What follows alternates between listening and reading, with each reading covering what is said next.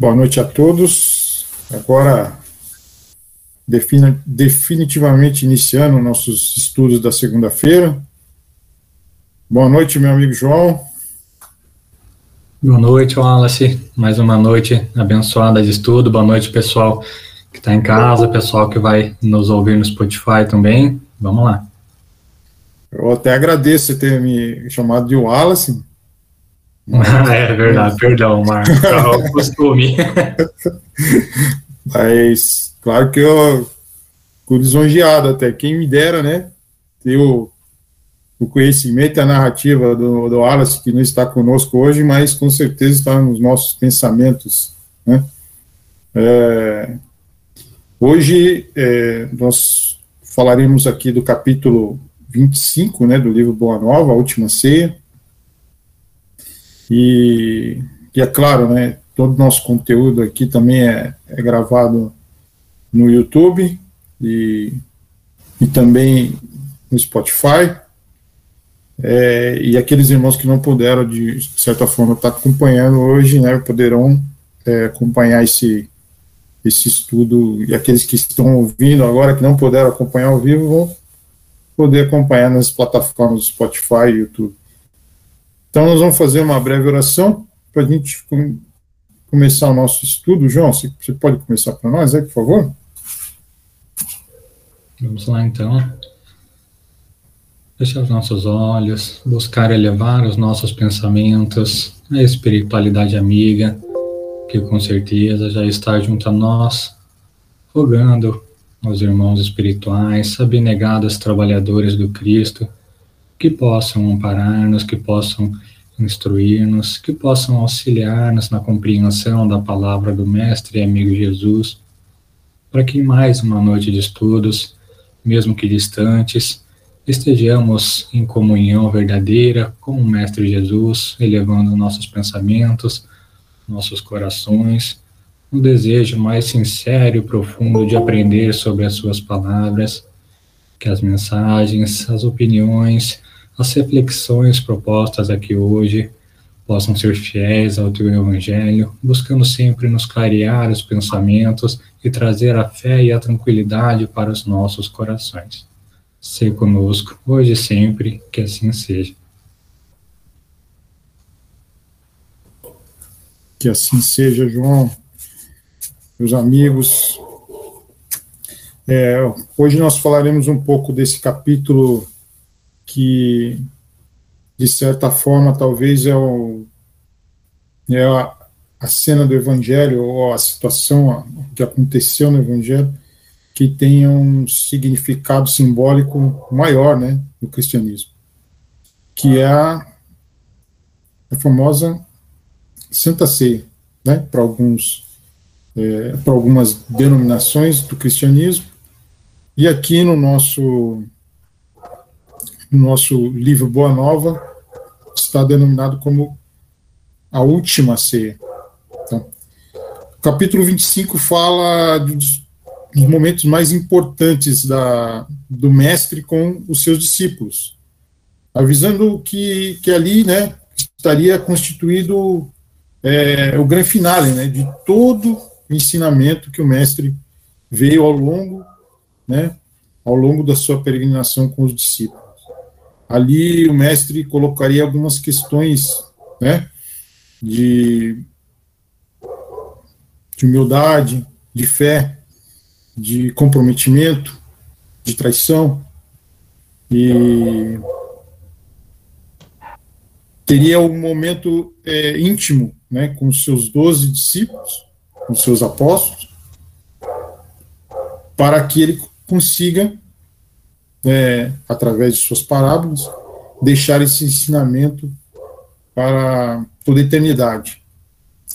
Um fato curioso da, da última ceia é que nos quatro livros do Evangelho, né, João, Mateus, Marcos e Lucas estão citados. Então isso comprova que, que diferente de outros trechos do Evangelho, que estão citados em cada um dos livros, né? Os evangelhos que são uma que são um resumo né, da, da vida de Jesus, descrito pelos seus discípulos, né? Então, o fato é que a Santa a, a última ceia ela está descrita nos quatro evangelhos. Então, há uma comprovação aí até histórica que que estavam todos reunidos realmente e fazendo parte desse ensinamento. É, o fato também dos evangelhos é que eles são muito parecidos, eles se diferenciam um pouco em detalhes, em algumas situações, mas está muito, muito semelhante ao. Claro que cada um tinha um jeito e uma forma de escrever, então diferencia um pouco. É, eu, nesse texto em questão, a gente consegue enxergar três situações. Né? Ah, no início do texto, a gente é, vê que Jesus ele começa a, a, a demonstrar e a explicar por, para que servia o sacrifício, né? aquele sacrifício que ele viria a sofrer, ele viria a, a ter. Qual era a verdadeira, é, a verdadeira, o verdadeiro sentido e significado daquilo? E por muito, e por, e por isso acontece com todos nós, quando nós estamos num caminho reto ou num caminho é, é, que tem um significado, um significado correto perante o Evangelho, haverão sim é, pessoas que é, podem nos trair nesse caminho, né? Então a lição que Jesus coloca no começo é que dentre todos aqueles ali, mesmo que todos tenham bom coração, é, haveria um traidor. Né?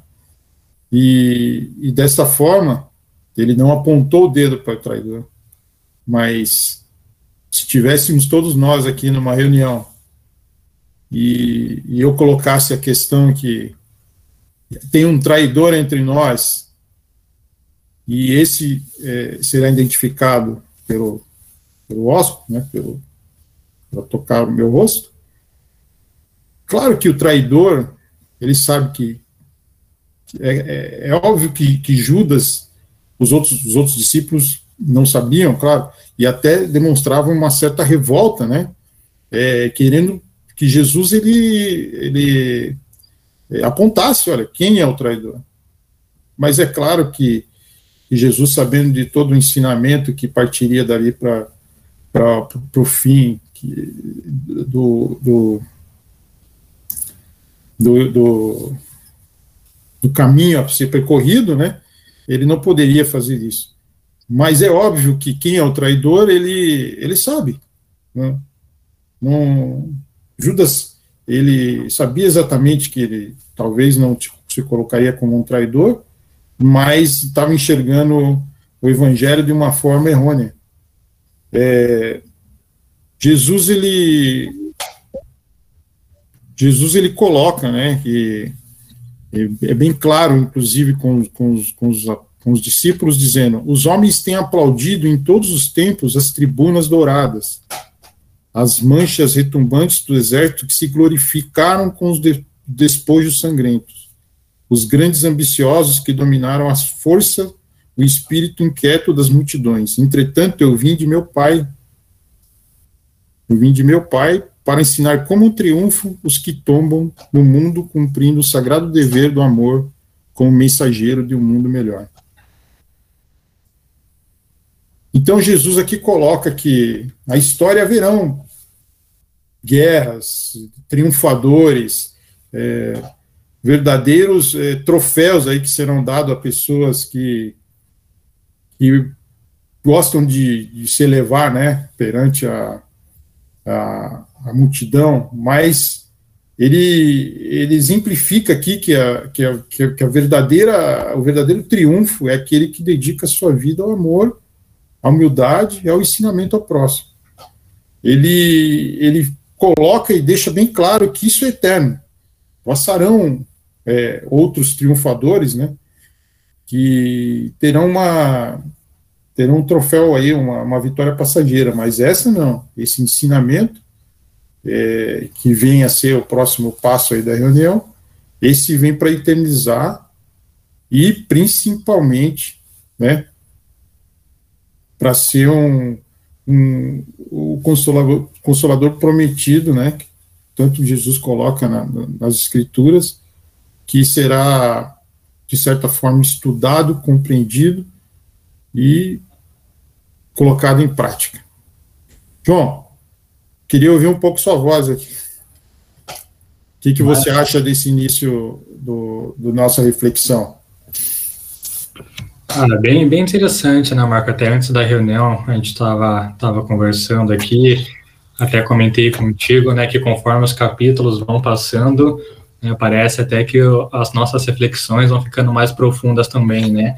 a Boa Nova de Humberto de Campos, que tem essa proposta de apresentar a trajetória do Cristo, né? Então a gente, nos nossos capítulos de estudo, já vamos também acompanhando quais são esses passos, quais foram os trajetos do Cristo, suas mensagens, a, a, a comunhão e o encontro com os apóstolos, e agora avançando para os capítulos finais, as reflexões, ao meu ver, pelo menos, parece que vão ficando um pouquinho mais complexas, né? E, e, eu acho que uma das tônicas desse capítulo é justamente a mensagem que Cristo queria passar para oferecer essa comunhão espiritual que ele tanto desejava que os apóstolos tivessem também com as esferas espirituais, né? Cristo, ao oferecer essa reunião nessa última ceia, também esperava muito a compreensão da missão dele, né? a missão dele que é a missão espiritual, que muitos não compreendiam, inclusive os próprios apóstolos, alguns deles, como a gente viu aqui em outros estudos, até no estudo passado, onde a gente comentou sobre Judas, né? Muitos desses discípulos, dos apóstolos, não compreendiam a verdadeira missão espiritual de Jesus, né, julgando que, se, que o Messias deveria ser alguém mais enérgico a conquistar pela espada, e não é essa a intenção, né? Então, Cristo, nessa última ceia, ao meu entender, ele tentou trazer aos apóstolos, aos discípulos, essa mensagem de comunhão com o plano espiritual e de compreensão da palavra dele, né, justamente porque ali era, um era justamente o último encontro, a última comunhão deles em conjunto. E, e como todo, todo o livro de Humberto de Campos, como todas as mensagens de Jesus e dos amigos espirituais, ela é repleta de reflexões né, do começo ao fim. E, e, logo ali no primeiro parágrafo, começando esse capítulo, né, o capítulo 25 da última ceia, né, onde Humberto de Campos começa a narrar a, a cena, o cenário, né, dizendo que Jesus estava na companhia ali no primeiro dia da Páscoa, que era celebrada durante sete dias, né, então eles estavam nesse primeiro dia reunidos e o mestre partiu o pão com uma costumeira ternura. E é muito interessante a gente observar que nessa frase, nesse diálogo que Humberto de Campos apresenta, não um diálogo ainda mais que Humberto de Campos apresenta para a gente sobre o olhar dele, né, ele narra que o Cristo partiu o pão, e aí a gente tem algumas simbologias bem interessantes para a gente observar. Né, a primeira é de que, conforme a tradição, o patriarca na época, que era o pai de família, ele era o responsável por partir o pão, né, naquela época de Jesus. Ou seja, a gente já tem aí a primeira lição de que é o mestre se colocando como ele verdadeiramente é, como o nosso pai espiritual, né? Porque ele tomou a iniciativa ali de partir o pão, que historicamente é uma tradição né, do patriarca da família. E a segunda, que eu achei bem interessante também, é o fato de que a época, assim como ainda nós temos hoje uma, uma tradição nas festas de aniversário, da expectativa de quem vai receber o primeiro pedaço do bolo, né, também existia essa observação do primeiro pedaço do pão para quem lhe seria oferecido nesse momento de festa, nesse momento de Páscoa, né? Porque o patriarca então ia repartir o pão e o primeiro pedaço para quem lhe oferecesse seria uma forma de homenagear essa pessoa, né? E nessa ceia dos doze discípulos que estavam ali, né? O primeiro pedaço foi para um apóstolo muito querido de Jesus que a gente estudou ele aqui no, no nosso encontro passado, que foi justamente Judas. Né? Judas recebeu o primeiro pedaço de pão como uma forma de homenagem do Cristo.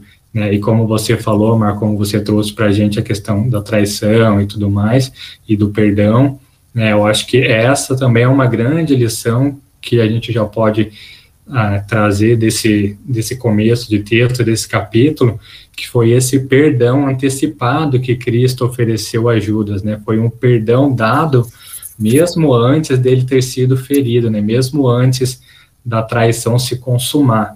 Né? Então, né, depois a gente tem o diálogo ali do Cristo né, observando e, e, alertando sobre a traição, como você bem trouxe para a gente, né, Marco? Mas é muito interessante a gente ver, claro que Cristo já sabia, mas esse ato de oferecer o primeiro pedaço de pão a Judas já é um ato de extremo amor, de extrema sabedoria, e é um ato que a gente raramente vê, que é esse perdão antecipado. Né, ou seja, ele já estava perdoando Judas pela traição e estava o presenteando ali com o primeiro pedaço de pão. Então, dentre essas, essas grandes reflexões que você apresentou, esses três pontos principais aí desse capítulo, né, Marco, eu acredito que um dos, dos mais interessantes seja justamente essa necessidade de compreender a missão do Cristo, que os discípulos, os apóstolos não compreendiam também a época e também nós hoje ainda não compreendemos muitas vezes né, a sua verdadeira missão e a nossa missão como trabalhadores do Cristo que buscamos ser, né? Então acho que tem alguns pontos bem interessantes aí e no decorrer do estudo a gente vai apresentar mais alguns, né, Marco? É, e é, é bem importante isso aí que você comentou da dessa explanação que você fez da, do, do, alimento, né, da, da importância do alimento, porque é, antigamente, e as pessoas que estão aqui no grupo que, que têm aí um tempo maior de, de vida aqui na Terra, sabem o quanto era importante é, sentar na mesa com a família, com, com os pais, né, é, quanto isso significava. Né? Então, muito mais antigamente, é, era, era somente pessoas íntimas mesmo que, que, participavam de uma ceia, né, de uma reunião. Então foi isso, foi esse também um dos motivos que, que Jesus, utilizando do, do simbolismo das parábolas, é, ele fez a reunião, os, a última reunião com os seus discípulos, foi utilizando a ceia, o alimento, é, pela seriedade que se levava do alimento, né, naquela, naquela ocasião. É, mais importante que isso também é, é a questão que, não mais importante, mas tão importante quanto, é a questão que, quando Jesus coloca a, a existência de um traidor, a primeira colocação do, do, dos apóstolos é, é, a, é, é, a, é a revolta, né? E também como Deus poderia deixar isso acontecer, né? E Jesus, ele, ele, ele, ele, com certeza, ele demonstra aí um ensinamento muito importante para os discípulos, que é a, a superação da própria fé. O que é a superação da fé? É a confiança plena em Deus. Então, é, se por muitas vezes, né, na, na nossa missão, no nosso caminho, é, é, ou na nossa vida, né, por que não, é, nós encontramos as pedras, né, ou até um, uma traição que seja é, da forma que a gente quiser colocar aqui, é, a gente não pode em nenhum momento duvidar da, da, da bondade do nosso, nosso, nosso Deus, né, nosso Pai, e, e da importância do ensinamento de tudo que a gente está passando.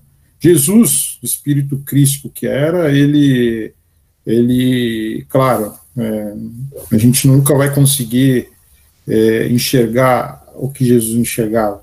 Mas é claro que ele sabia da necessidade de tudo isso para uma mensagem final que viria a ser ó, isso que a gente está estudando, tentando decifrar hoje aqui. Um pouco né, daquilo que a gente está tentando decifrar.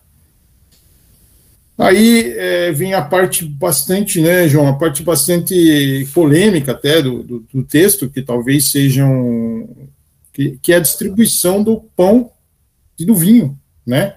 Que é um momento clássico, né? Até que é, a gente pode até colocar na numa questão até é, do simbolismo que algumas instituições cristãs colocam, né? Colocando é, como o corpo de Cristo, né? E o sangue, né?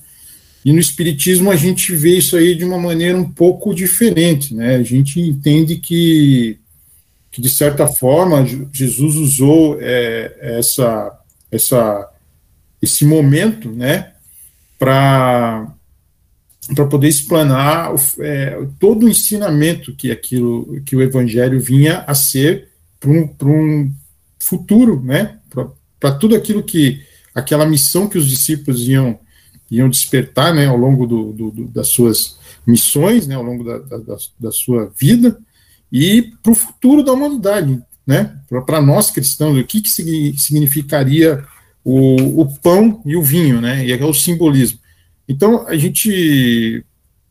Eu vou ler o trechinho, né, que, que, que, que, que no texto fala, fala exatamente sobre isso. Este pão significa o banquete do Evangelho. Este vinho é o sinal do espírito renovador dos meus ensinamentos. Constituirão o símbolo de nossa comunhão. Você pode fechar um pouquinho o microfone ali, João? óleo lá, fez não sei o quê, para ver se sai com o meu óleo. É da Cleusa ali. Tá? Obrigado. Então eu vou repetir aqui o texto, tá? Este pão significa o banquete do Evangelho, este vinho é o sinal do Espírito renovador dos meus ensinamentos. Constituirão um símbolo de nossa comunhão perene no sagrado idealismo do amor, como que operamos no mundo até o último dia. Todos que partilharem conosco através do tempo deste pão eterno e desse vinho sagrado da alma, terão o espírito fecundado pela luz gloriosa do reino de Deus, que representa o objetivo santo dos nossos destinos. Então Jesus ele coloca o evangelho, os ensinamentos dos, do, do, dos que, que ele fez para os discípulos, que hoje nós estamos aqui ao longo dos nossos estudos aqui e todos os estudos que tem na casa, né, João, se faz, fazem parte de, de, de, dessa, dessa obra, o Evangelho, ele vem colocar como pão. O significado do pão é como um alimento para o nosso corpo, né? Não o corpo material, né? E ele coloca o vinho também como uma renovação. Então, com o evangelho a gente se alimenta, e o vinho e a renovação. Né? Porque todo mundo sabe do processo da, da uva, né, para transformar em vinho. Isso a gente já explicou lá atrás, né, nas bodas de Canaã. Então ele exemplifica, ele coloca de novo aqui a, a necessidade, a necessidade, né, da palavra, a necessidade do, do evangelho como, como um modelo e guia para a nossa conduta, para a nossa vida.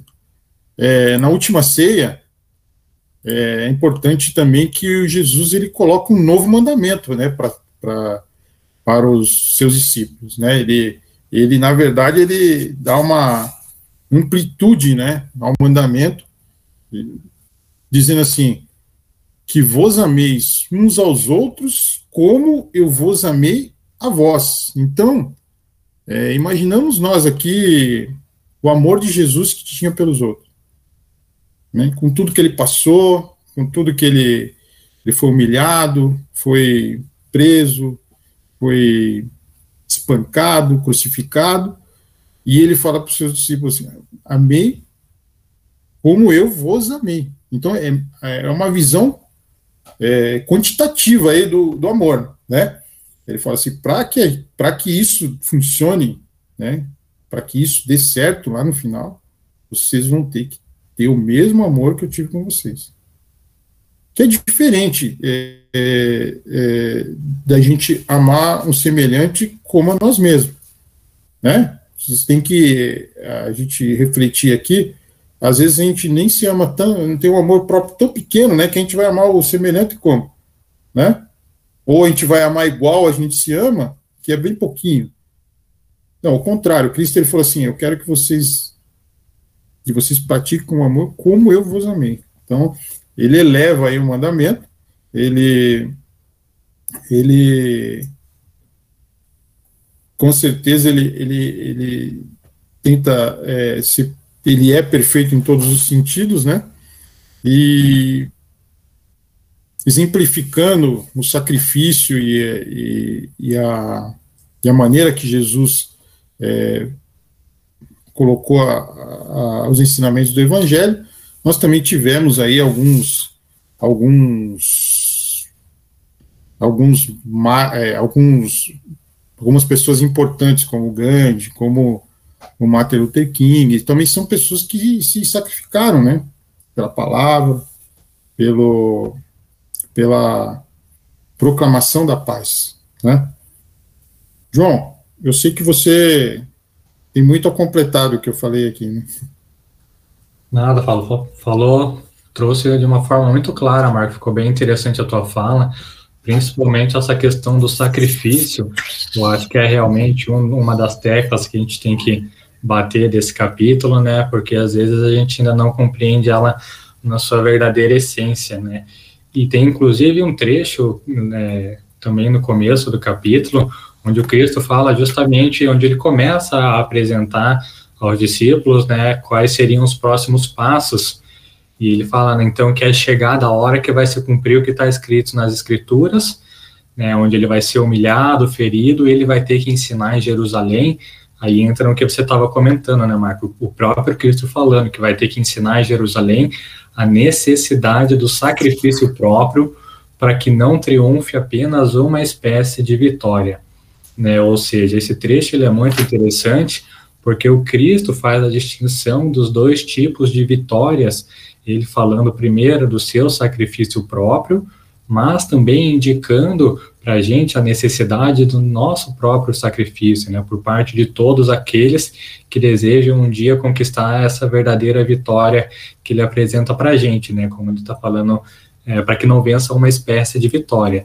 Né, e a vitória que ele quer verdadeiramente apresentar para a gente é a vitória espiritual, né, a conquista do reino dos céus, que não é passageiro como as edificações e as conquistas humanas da terra. Então, esses dois tipos de vitória que o Cristo apresenta para a gente é bem interessante, além dele da fala dele falando do próprio sacrifício que ele vai ter que trazer, né, sugerindo também já o nosso próprio sacrifício, que é o que muitas vezes a gente também não consegue praticá-lo. Né? E tem um outro trecho ainda falando sobre vitória, ainda nessa fala inicial do Cristo, onde ele fala, né, onde ele apresenta para os discípulos, né, minha vitória é a dos que sabem ser derrotados entre os homens para triunfarem com Deus na divina construção de suas obras, imolando-se com alegria para a glória de uma vida maior. É esse, então, um novo trecho onde Jesus fala também desse triunfo, ele fala da vitória, mas ele deixa ainda mais claro que as glórias da vida maior, elas são para aqueles que sabem ser derrotados. E aí eu achei muito interessante essa palavra saber, né, saber ser derrotado entre os homens, né, e, e, isso tem um, um, uma palestra de Haroldo Dutra Dias, que ele, ele consegue fazer um paralelo bem interessante com a figura de Judas, né, que a gente estudou aqui no capítulo passado. É, Judas ele era alguém que, que, diferente do que muitos pensam, ele realmente amava muito e verdadeiramente amava Jesus. Né, mas ele considerava até certo ponto Jesus lento, um, um homem muito pacífico, muito compreensivo. Né, e o equívoco de Judas foi no fato de não saber então esperar a manifestação de Deus. Né, ele quis acelerar esse processo para o que ele considerava o domínio do evangelho, né, ou seja, ele desejou por um instante tomar o lugar de Deus na construção da obra.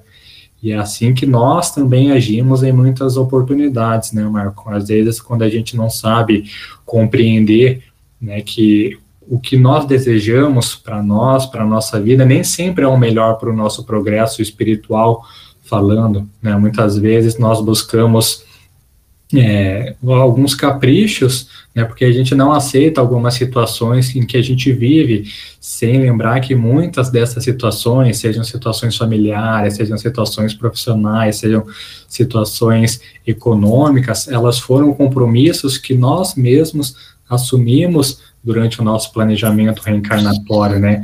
Ou seja, aí a gente reencarna, a gente vem para cá com o planejamento que nós ajudamos a construir, né? E nós também somos os responsáveis, né, por atrapalhar os planos do nosso próprio progresso. Então é muito interessante a gente pensar nesse sentido, onde por alguns instantes, por não compreender né, a providência divina, por querer acelerar as coisas, por querer ir tomar o lugar de Deus na construção do destino, né, que nós acabamos prejudicando que nós próprios buscamos construir, né, porque às vezes o que a gente quer não é o melhor para a gente, para o nosso momento, né, então acho que, que essas reflexões que o Cristo apresentou para a gente, primeiro desse sacrifício próprio, né, que ele apresentou, né, que ele próprio viveu e também o nosso sacrifício próprio, e também sobre esses dois tipos de triunfos e tipos de vitória, né, onde em nada devemos considerar apenas a vitória no mundo terreno,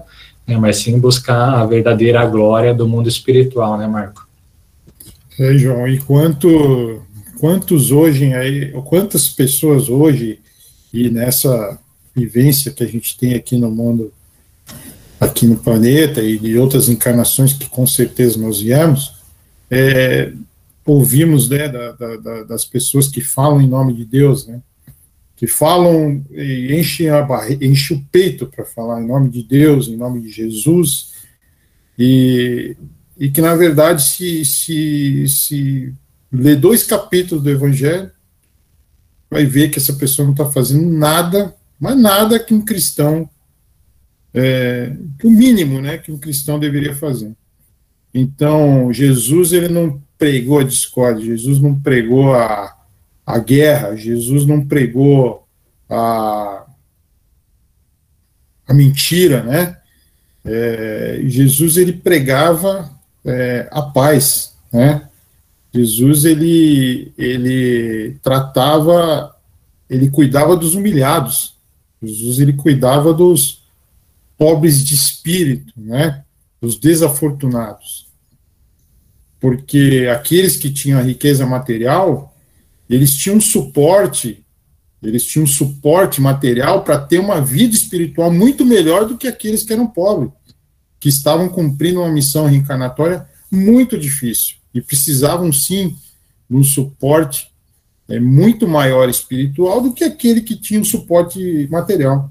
E o que ele via era exatamente ao contrário, né, que as pessoas mais humildes elas tinham muito mais capacidade de compreender é, o evangelho, e não numa, numa compreensão cultural, mas numa compreensão é, da prática, da, da, do efeito, que é o que vale, que é o que vale.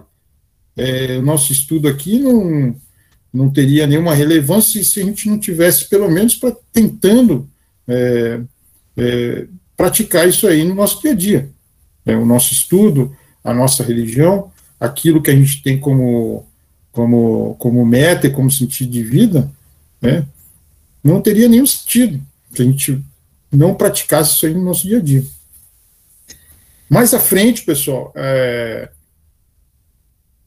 a, a, o final desse texto, né, que é a, que é a, é a eterna demonstração de humildade do nosso modelo e guia a qual a gente está dedicando esse ano todo, esse estudo, né, do, dos passos do, do, Evangelho, que Jesus ele, ele vê uma certa, um certo burburinho ali na, na, reunião com os apóstolos, ele sai para uma conversa particular com João, e ele começa a ver o engrandecimento ali, do pessoal, quem que vai triunfar, quem que vai divulgar o Evangelho, quem vai ser o maior, quem vai ser o menor, quem vai ser o ministro, quem vai ser, né, aquela briga toda, quem vai ser o general, quem vai ser o quem vai ser o chefe? Jesus, ele, ele chama todo mundo, pega uma toalhinha e, um, uma bacia e começa a lavar os pés dos apóstolos, eles envergonhados, né, com aquela cena, como mestre dos mestres aqui, né, o nosso modelo e guia está fazendo uma coisa dessa.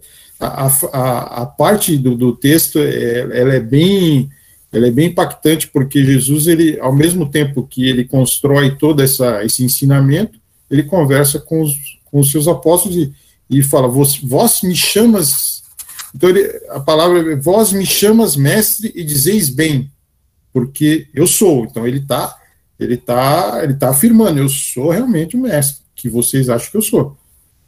Se eu, mestre, vos lavo os pés, deveis igualmente lavar os pés uns dos outros no caminho da vida. Então Jesus aí já coloca a questão do companheirismo que eles vão ter um com o outro. A dificuldade que vai ser isso aí. Então se a gente não tiver um amor, um irmão que vai nos consolar no momento difícil, um companheiro que vai estar junto, ele, ele vai ser difícil a caminhada, vai ser muito difícil. Se eu, mestre, vos lavo os pés, deveis igualmente lavar os pés uns dos outros no caminho da vida, porque o reino do bem e da, e da verdade, o maior será sempre aquele que se faz sinceramente o menor de todos. Então, aqui, João, aquilo tudo que a gente já falou, né? É, ele dá o, ele dá ultimato, né? Ele fala que, olha, se você está pregando a minha palavra para se glorificar, e aí ele dá uma cutucada em Judas, né? Dá uma cutucada no Judas, porque ele sabia que Judas queria. Judas queria levar o, os ensinamentos de Cristo para o Império Romano, né? Para os fariseus, que eles queriam levar para o Santo Sinédrio, enfim, ele queria levar aquilo lá porque ele achava aquilo lá muito bom mesmo. Só que ele queria é, uma glorificação de tudo aquilo, né? E, e, Jesus já coloca, não, não é, não vai ser assim. E, e nesse mundo aí é, de política, nesse mundo de guerra, nesse mundo, eu não vou colocar a minha palavra e os meus ensinamentos em conflito com esse mundo. Esse mundo não faz parte daquilo que eu coloquei nos ensinamentos de vocês. Então, resumidamente, ele ele coloca é, ele é bem claro nessa questão do, do, do, do, do evangelho, né, da, do simbolismo, né, da, da, da estátua, da, daquilo tudo, e do significado de tudo isso aí, né, que é que você, quanto menos você ser, quanto menos você é visto, quanto menos, é, quanto mais humilde você praticar sua caridade, e, e a gente vê às vezes, né, pessoal, assim, é claro que se a pessoa ajuda, é ótimo, né, ajudar, mas a gente vê assim a pessoa quando ajuda, principalmente pessoa que tem muita, muito dinheiro, né, é, muito poder material, ele coloca na rede social, olha, eu doei sei lá quantas mil cesta básica, né? E aquilo lá vai ter 1.500, sei lá, 1 milhão e 500 curtidas, e vai divulgar.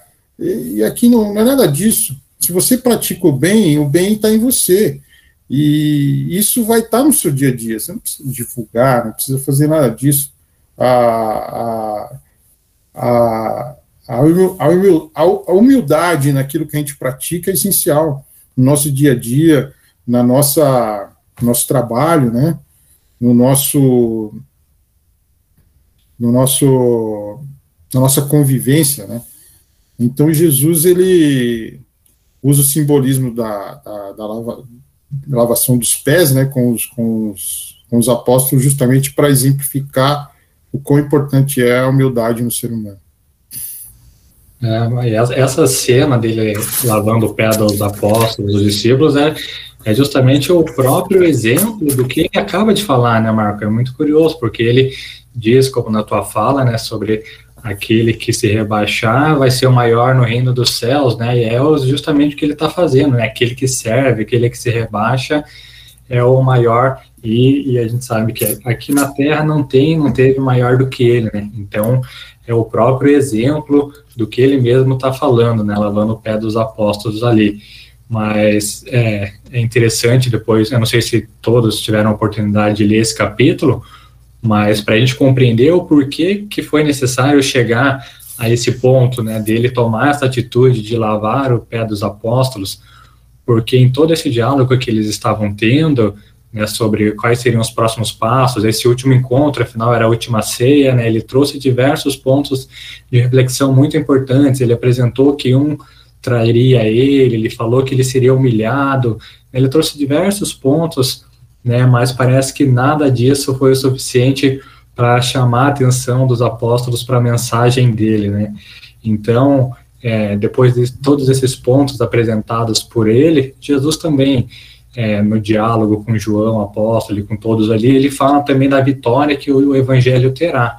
E quando Jesus comenta sobre essa vitória que viria, é, como se os apóstolos tivessem esquecido toda a mensagem que o Cristo estava tentando levar ao coração de cada um deles, né? Eles esquecem da observação de que ele tinha acabado de dizer que ele iria sofrer, que eram os últimos momentos de trabalho juntos, E eles começam então a discutir sobre qual seria o maior de todos quando chegasse esse reino dos céus, né, quando a vitória do evangelho chegasse. Né, tanto que Humberto de Campos narra para gente que ali o, em observações os discípulos estavam né, discutindo opiniões sobre qual dos companheiros poderia ser o maior de todos quando chegasse o reino com as suas inauditas grandiosas. Ou seja, Jesus trouxe tantas mensagens, tantas reflexões, mas foi só ele falar da vitória do evangelho que viria, parece que né, todas essas mensagens que ele trouxe antes foram apagadas, então começou esse diálogo sobre qual seria o maior. Né, e esse, então, é mais um exemplo onde a gente pode trazer para a nossa realidade onde muitas vezes, em muitos casos, a gente tem a oportunidade de nos conectar com Cristo, né, de melhor conhecer as suas palavras, de melhor compreender as suas lições, os seus exemplos, os seus ensinamentos, mas nós também, como discípulos, acabamos permitindo essa distração por algo que, na verdade, não vai contribuir de nenhuma forma para o nosso progresso espiritual, né, Marco? Então, a gente já caminhando para o fim aí do nosso encontro. Acredito que essa seja uma mensagem interessante também para a gente carregar com a gente, né? Dessas oportunidades que nós temos de nos conectar com Cristo, de buscar essa verdadeira comunhão que Ele tanto falou para a gente nesse capítulo. Né? Mas então que a gente não não haja como os apóstolos, como os discípulos nesse detalhe em, em especial, né? Onde se deixaram levar pela pela predição da vitória, esquecendo de tudo que o mestre trouxe, né, sobre, sobre o sofrimento dele, sobre os momentos de comunhão, enfim, essas pequenas distrações, mas que ainda são grandes tentações nesse mundo material que a gente vive, né, Marco? É aquela, aquela história, né, João? Se a gente sempre se sentir menor do que. Menor, nós estamos falando da, da humildade, né? Não que a gente é, tem que se sentir o coitadinho, que não é isso que a gente está colocando aqui, mas quando a gente se colocar é, humildemente entre o nosso irmão, ninguém vai se sentir maior que ninguém. Não é um, um título, um cargo, é, ou a gente sabe que, que, que, nós espíritas entendemos da, da nossa reencarnação como missão, né, e não e não um título, um cargo que vai fazer isso ser maior ou menor. É, nós temos muita, assim, quando a gente estuda, a gente participa de outros grupos de estudo também, é como, como vocês aqui também, é, também participam de outros grupos de estudo, e a gente tem a, a informação né, e, e, o conhecimento que em mundos superiores ao nosso, é, o respeito é absoluto, né, e a, e a, a maioridade, ou seja, a, admiração é pelo conhecimento, ou seja, aquele irmão que está acima de você, ou aquele que está te dando toda a informação, ele tem muito, ele tem um grau de conhecimento maior e ele pode, de certa forma, passar isso aí como, como uma evolução. Então, nos mundos superiores, realmente você, você é, as pessoas, elas são, elas têm um degrau acima na questão, no quesito conhecimento, né, no quesito é, é um espírito mais evoluído, é, é, um espírito mais evoluído que pode sim é, te trazer um benefício de conhecimento para você também chegar ao próximo estágio. Nos mundos superiores não existem cargos, né, não existem é, divisas, né, não existe nada disso. Né, você realmente é reconhecido pelo seu mérito. Né? Só isso. É, pessoal, eu acho que a gente está chegando ao fim. Pessoal no, do chat ali está meio devagar, não teve nenhuma pergunta, né, João? Hoje podia ter pergunta, nós, né? Falamos de, de três assuntos aí é, diferentes né, do, do, texto, né? O texto ele não, não, não foca só numa mensagem, ele foca em três mensagens, né? E, ainda dá tempo, né? Se alguém quiser fazer uma, uma perguntinha ou uma, ou uma, ou uma explanaçãozinha do, do, do, dia de hoje, pode ficar à vontade. Nós estamos é, nos encaminhando assim ao final, é, e eu acho que é isso, né? O texto, você finalizou o texto aí, João, de uma maneira perfeita, é, é a, a, o ensinamento, a colocação, de Cristo em todos os detalhes desse, dessa Santa C, dessa última C. É, talvez é um, um assunto aqui que a gente poderia conversar detalhadamente em duas horas, mas o nosso estudo a gente tenta realmente exemplificar esse texto para o que a gente consegue colocar no nosso dia a dia. Né? A ideia é essa, e acho que essa foi a. É, acho que o dia de hoje foi bem, bem colocado. Espero que, que vocês tenham gostado da, da, do estudo de hoje. E eu queria. Opa, apareceu aqui, ó. Eu tô, demorando aqui para ver se aparece alguma coisa. Apareceu, João. Só mesmo agradecer que de hoje, excelente ensinamento. Juliana, nós que temos que agradecer vocês aqui, que tem a paciência, né, João, de ficar ouvindo a gente aqui. Ah, a gente sabe que vocês são, na verdade, vocês que são, né, vocês que têm a paciência é, de estar aqui é, nos prestigiando, a verdade é essa, e a gente tem muito a agradecer, muito a agradecer mesmo. A gente está aqui junto com vocês aprendendo da mesma forma. Não tem nada, a gente só pega um uns dias antes aqui, se prepara e tal, mas a gente está tá no mesmo barco. Não, não, nem mais nem menos, né, João? É verdade, Marco. Eu que cheguei há pouco tempo, né, mas já já consigo identificar aí os nossos fiéis amigos que todas as segundas estão aqui com a gente, né, muitos voltando toda semana para acompanhar os nossos estudos, e também é mais um exemplo do que a gente falou aqui hoje, né, nos reunimos aqui para buscar essa comunhão que o Cristo tanto deseja que nós pudemos alcançar, né? Então, é mais uma prova disso que a gente trouxe no nosso estudo, é também essa essa vontade de aprender, de, de compartilhar que a gente tem, que esses irmãos nos acompanhem, né? Só agradecer mesmo. É isso aí, pessoal. A Irenice Brejinski aqui, saudades de vola. Eu não entendi. Saudades de voltar para. Ah, tá, mas já está voltando, tá? Pessoal, a gente já está abrindo a casa, né? Daqui a pouco aí está todo mundo vacinado, né? A gente já está voltando aí. Não... Em breve. É... Hoje nós estamos aqui com 31 pessoas na sala, que bom, né? Como o João falou, é, é sempre. Um, a gente tem um carinho muito especial para todos vocês que estão aqui. A cada dia a gente recebe. É, cada semana são mais de 10 ingressões de, de irmãos aqui no, no, grupo de estudo.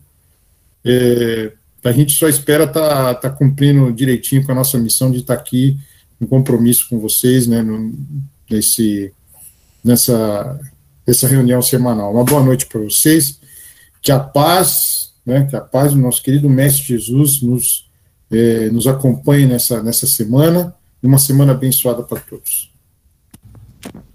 Boa noite, pessoal. Obrigado pela companhia.